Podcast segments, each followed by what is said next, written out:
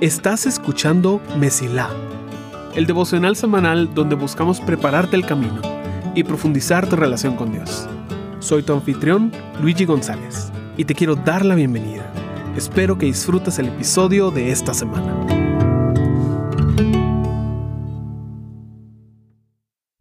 Bienvenidos al mes de junio, aquí en Mesila. Es una gran bendición que nos puedas apoyar mientras continuamos en este viaje para quitar estorbos, quitar piedras en el camino para acercarnos a Dios. De eso se trata este devocional. Y por eso cada mes empezamos con una nueva serie. Dedicamos ese mes a platicar sobre ese tema con cierta estructura. La serie de este mes para junio me emociona mucho porque es una serie sobre cosas que parecen tener poco importancia. Verás, estamos acostumbrados a hablar sobre los tal vez protagonistas de la Biblia. Las personas que parece que toda la historia parece dar vueltas alrededor de ellos. Son los personajes principales y por más que digamos que solo Dios es el personaje principal, pues llaman nuestra atención. Nos enfocamos en personas como Abraham, como Moisés, como David. Para nosotros ellos son los protagonistas de la historia y nos gusta identificarnos con ellos porque entonces nosotros nos sentimos como los protagonistas de la historia. Pero estas personas que llaman la atención, estos héroes, estos protagonistas, no son las únicas personas en la Biblia. En la Biblia hay personas que parecen tener poca importancia. Y ahora digo parecer porque sabemos de que toda persona es valiosa ante los ojos de Dios. Él es el creador, Él nos hizo y Él va detrás de nuestros corazones. Por eso fue que vino Jesús. Pero dentro de la historia, y si pudiéramos hacer un análisis literario, diríamos que para la historia hay muchas personas dentro de la Biblia que parecen tener muy poca importancia. De la misma forma cuando vemos una película, sabemos quién es el protagonista, sabemos quién es el antagonista, el villano, el amigo, como que a cada uno se le asigna todos estos papeles y, y alguien que solo aparece en el fondo, tal vez hace una cosa, pensamos, es de poca importancia. Y de eso se va a tratar la serie de este mes. De personajes que ni siquiera sabemos el nombre son de tan poca importancia, por así decirlo, que no sabemos ni cómo se llaman. Pero Dios hace que ellos encajen dentro de la historia de tal forma que nosotros podemos aprender cosas extremadamente valiosas e importantes de ellos. Por eso te quiero dar la bienvenida a nuestra nueva serie titulada Sin Nombre. Aquí vamos a discutir lecciones críticas de personas poco importantes. Así que, para empezar, quiero que nos ubiquemos dentro de la historia de alguien que llama mucho la atención. Es una persona que tiene un cierto título que realmente llama la atención. Porque no solo fue un rey, lo cual ya es extremadamente importante, sino que es considerado la persona más sabia. Con eso muchas personas ya saben de quién estoy hablando. Estoy hablando del rey Salomón, hijo del rey David, tercer monarca de Israel. Muchas personas les fascina su historia, por muchas razones. Tal vez una de las más eh, populares es la forma en la cual Dios le dio su sabiduría en que Dios le propuso darle lo que Salomón necesitaba para ser buen rey. Y Salomón, en lugar de pedir riquezas o poder, simplemente pidió la sabiduría necesaria para poder guiar al pueblo de Dios. Dios no solo le da eso, sino que le agrega todo lo demás que no pidió. Entonces, el periodo de reinado de Salomón fue el periodo de más paz en Israel. Ahora, tuvo sus propios problemas. No fue perfecto. Definitivamente como ningún rey humano lo es, solo Jesús. Pero es conocido como alguien que tenía algo que otras personas no tenían. Entonces la historia gira alrededor de él. Y la persona que quiero que discutamos no es Salomón. No es para platicar de qué increíble la sabiduría que Dios le dio, sino que vamos a hablar de alguien que vino a conocer esa sabiduría. Lo único que sabemos de esta persona es que era una reina, lo cual es importante, por supuesto, pero solo sabemos que era la reina de Saba.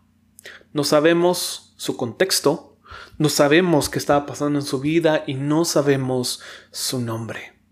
Ella entra en la historia de la nave. Quiero que podamos leer Primera Reyes capítulo 10, una parte nada más, para conocer cómo entra ella en esto.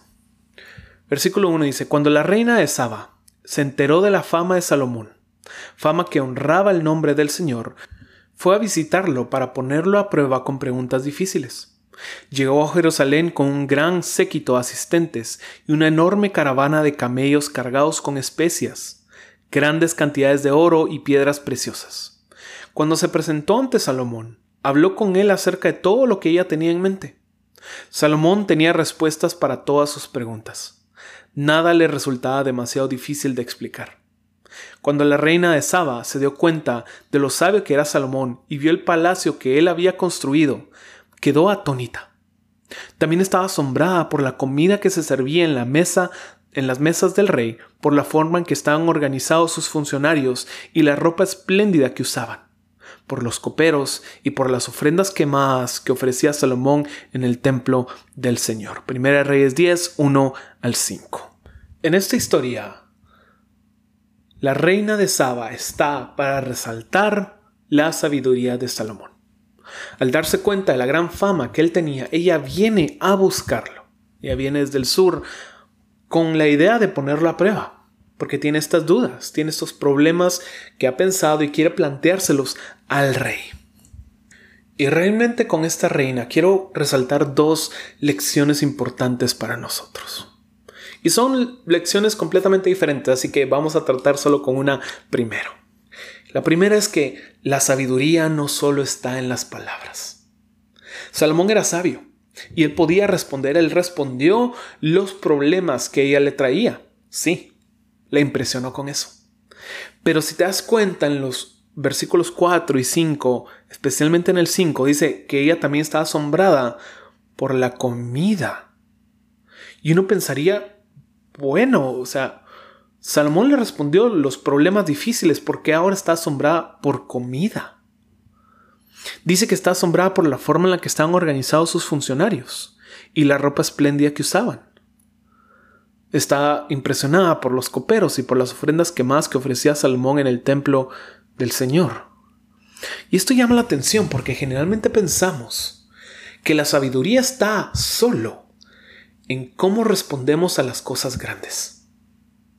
Que solo está en cómo responder a problemas difíciles, morales, en los que hay que tomar una decisión muy importante y muy fuerte. Pero la sabiduría en su esencia, es simplemente resolver problemas. Y estos problemas pueden ser cosas grandes, como por ejemplo la historia famosa de Salomón, en la cual eh, dos mujeres están peleando diciendo que ese es su bebé. O puede ser algo tan simple como cómo Salomón ordenaba su casa. Y esto es muy importante, porque no a todos se nos va a preguntar sobre problemas morales difíciles. No a todos se nos va a acercar el gobernante de otro país a preguntarnos qué debería hacer sobre sus problemas políticos. No todos tenemos que resolver esos problemas, pero todos tenemos que ordenar nuestra casa. Todos tenemos que decidir qué vamos a usar de ropa. Todos tenemos que decidir y tomar decisiones en cosas pequeñas durante nuestra vida. La sabiduría que Dios nos da no solo se ve en cómo respondemos a las cosas grandes, se ve en nuestro día a día. Y esto es extremadamente alentador, porque pueden haber muchas personas que digan, Lo mío no es compartir, no es hablar en público, no es asombrar a multitudes sobre el mensaje del Evangelio. Y está bien. Pero igual la sabiduría de Dios se ve en el día a día. Se ve en cómo hemos organizado nuestra casa, se ve en cómo hacemos nuestro trabajo, se ve en las cosas pequeñas. Porque incluso lo pequeño honra a Dios. No pensemos que solo porque no estamos en una posición de liderazgo, no se espera de nosotros que, no, que vivamos con sabiduría. Porque incluso en lo pequeño podemos mostrarle al mundo quién es el Dios sabio que nos creó. Esa es una. La sabiduría no solo está en palabras. Y la segunda, también es muy importante. Y para eso debo leerte la continuación. Versículo 6 dice, entonces la reina exclamó, todo lo que oí en mi país acerca de tus logros y de tu sabiduría es cierto. Yo no creía lo que se dijo hasta que llegué aquí y lo vi con mis propios ojos. De hecho, lo que había oído no refleja ni la mitad. Tu sabiduría y prosperidad superan ampliamente lo que me habían dicho. Qué feliz debe estar tu pueblo. Qué privilegio para tus funcionarios estar aquí en tu presencia día tras día, escuchando tu sabiduría. Alabado sea el Señor tu Dios, quien se deleita en ti y te ha puesto en el trono de Israel. Debido al amor eterno del Señor por Israel, Él te ha hecho rey para que puedas gobernar con justicia y rectitud. Primera Reyes 10, 6 al 9. ¿Y te das cuenta de esto? De que una persona que no es parte de Israel, mucho antes del tiempo de Jesús, por lo que escuchó y por lo que vio, fue convencida para alabar a Dios. Eso es muy importante, porque en Lucas 11:31 Jesús hace referencia a esta mujer. Dice, el día del juicio la reina de Saba se levanta contra esta generación y la condenará porque vino de una tierra lejana para oír la sabiduría de Salomón. Ahora alguien superior a Salomón está aquí, pero ustedes se niegan a escuchar. Lucas 11:31. ¿Cuál es la segunda lección que aprendemos de esta mujer? Es que tenemos muchas, muchas, muchas razones para creer. Estamos en una posición extremadamente privilegiada, en la cual se nos ha compartido el Evangelio, en la cual se nos ha explicado quién es Jesús, en el cual ya vino Jesús. Y vemos para atrás y entendemos la historia de lo que Dios ha hecho para nosotros. Somos extremadamente privilegiados especialmente si nos comparamos con personas como la reina de Saba. Ella era de un país que jamás había escuchado de Dios. Ellos no tenían una Biblia, ellos no tenían las escrituras, ellos no tenían nada y ella tuvo que atravesar el desierto para ir y escuchar a este rey. Ni siquiera fue a Jesús. Ir a escuchar a este rey, su sabiduría y eso que vio fue suficiente para convencerla de que esto era cierto. A menudo tomamos las palabras de Jesús a la ligera. Ya estamos acostumbradas a ellas. Ya estamos acostumbrados a sí, yo sé que tengo que arrepentirme, sí, yo sé que tengo que dejar de hacer cosas, sí, yo sé que tengo que hacer cosas. ya estamos acostumbrados a eso y en otras partes personas han creído con menos. Es fácil para nosotros preocuparnos. Es fácil tener miedo, especialmente porque nos enfocamos en la situación por encima de lo que Dios ha hecho. Pero si tomamos el tiempo para ver hacia atrás, solo en nuestra vida, lo fiel que Dios ha sido. Si tomamos el tiempo para recordar. Si tomamos el tiempo para platicar con otros creyentes sobre cómo Dios ha sido fiel en sus vidas. Si tomamos el tiempo para leer en la Biblia el testimonio de cómo Dios ha sido fiel a través de los siglos, empezamos a darnos cuenta de que tal vez Dios sí sea fiel. tal vez Dios sí sea bueno. tal vez yo no soy la excepción. Tal vez Él va a ser fiel conmigo también. Y cuando llegamos a ese punto, se vuelve fácil creer. No es algo que requiera mucho esfuerzo, porque el esfuerzo está en recordar, no en creer. Y lo que nos enseña esta mujer que atravesó el desierto en búsqueda de sabiduría, que al ver algo maravilloso abrió su corazón a lo que estaba pasando y que esta mujer pagana en este momento estaba alabando a un Dios que acaba de conocer. No solo por las respuestas que le había dado Salomón, sino por la sabiduría que ella estaba viendo. Realmente nos invita a nosotros a tomar las palabras de Dios en serio. Porque nosotros tenemos muchas más razones para creer. Preocuparse es fácil. Recordar es difícil. Pero cuando recordamos, creer es fácil. No se sabe más de esta reina. Entra y desaparece de la historia como una persona más. No sabemos su nombre, pero está en esta historia. Dios la encajó de tal forma que nosotros hoy podemos aprender algo.